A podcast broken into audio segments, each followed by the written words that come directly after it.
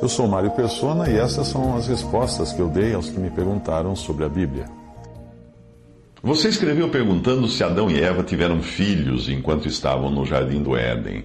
Não existe qualquer indicação nas Escrituras de que Adão e Eva tenham tido filhos no Éden, porque se tivessem esses filhos, como afirma o autor do texto que você leu, e por isso me perguntou, se eles tivessem tido esses filhos, eles não seriam pecadores.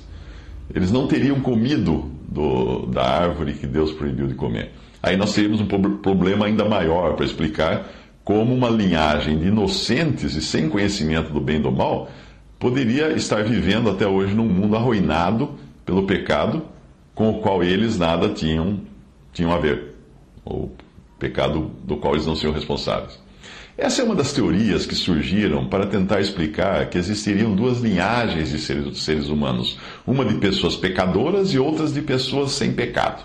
Mas nesse caso, Deus não precisaria ter enviado o seu filho ao mundo para morrer pelos pecadores. Bastaria ter usado um desses, da linhagem dos sem pecado, para servir de cordeiro sem mácula, que era o sacrifício exigido pela justiça de Deus. A genealogia humana de Jesus, e ele foi gerado pelo Espírito Santo no ventre de uma virgem, porque não descendeu diretamente de Adão, a genealogia dele mostra que ele veio da linhagem de Sete, o filho que Adão e Eva tiveram após perderem Abel.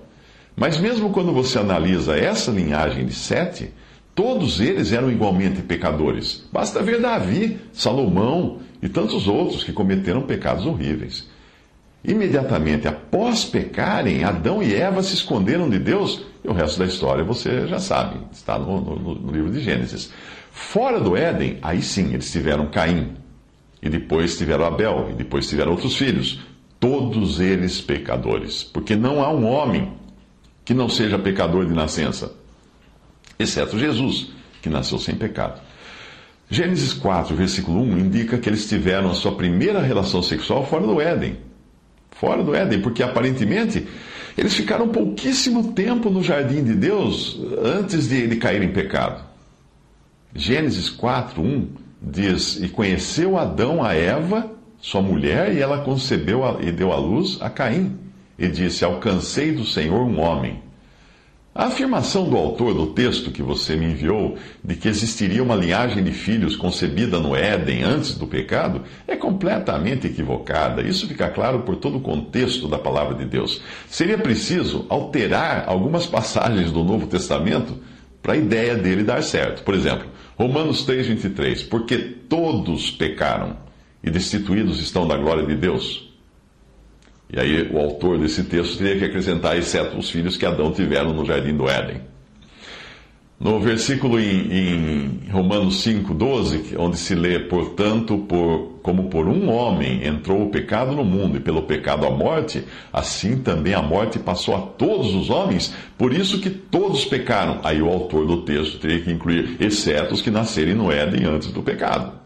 Além disso, a expulsão de Adão e Eva do jardim do Éden foi para que não comessem da árvore da vida e vivessem eternamente naquela condição de degradação que o pecado introduziu. Gênesis 3, 22 a 23 diz: Então disse o Senhor Deus: Eis que o homem é como um de nós, sabendo o bem e o mal, ora, para que não estenda sua mão e tome também da árvore da vida e coma e vive eternamente, o Senhor Deus, pois, o lançou fora do jardim do Éden para lavrar a terra de que fora tomado. Por que Deus tiraria do jardim do Éden os supostos filhos de Adão e Eva que não pecaram, que não tivessem pecado? Se os tirasse, eles seriam totalmente estranhos no mundo hoje, porque não teriam consciência. A consciência foi algo que o homem recebeu depois de comer da árvore do conhecimento do bem e do mal. Se eles permanecessem no jardim, por outro lado, né, eles estariam até, lá até hoje, porque certamente teriam, uh, teriam comido da árvore da vida e continuado a viver no, no, lá no, no jardim do Éden sem pecado, sem consciência uma classe totalmente diferente do que nós temos hoje de seres humanos.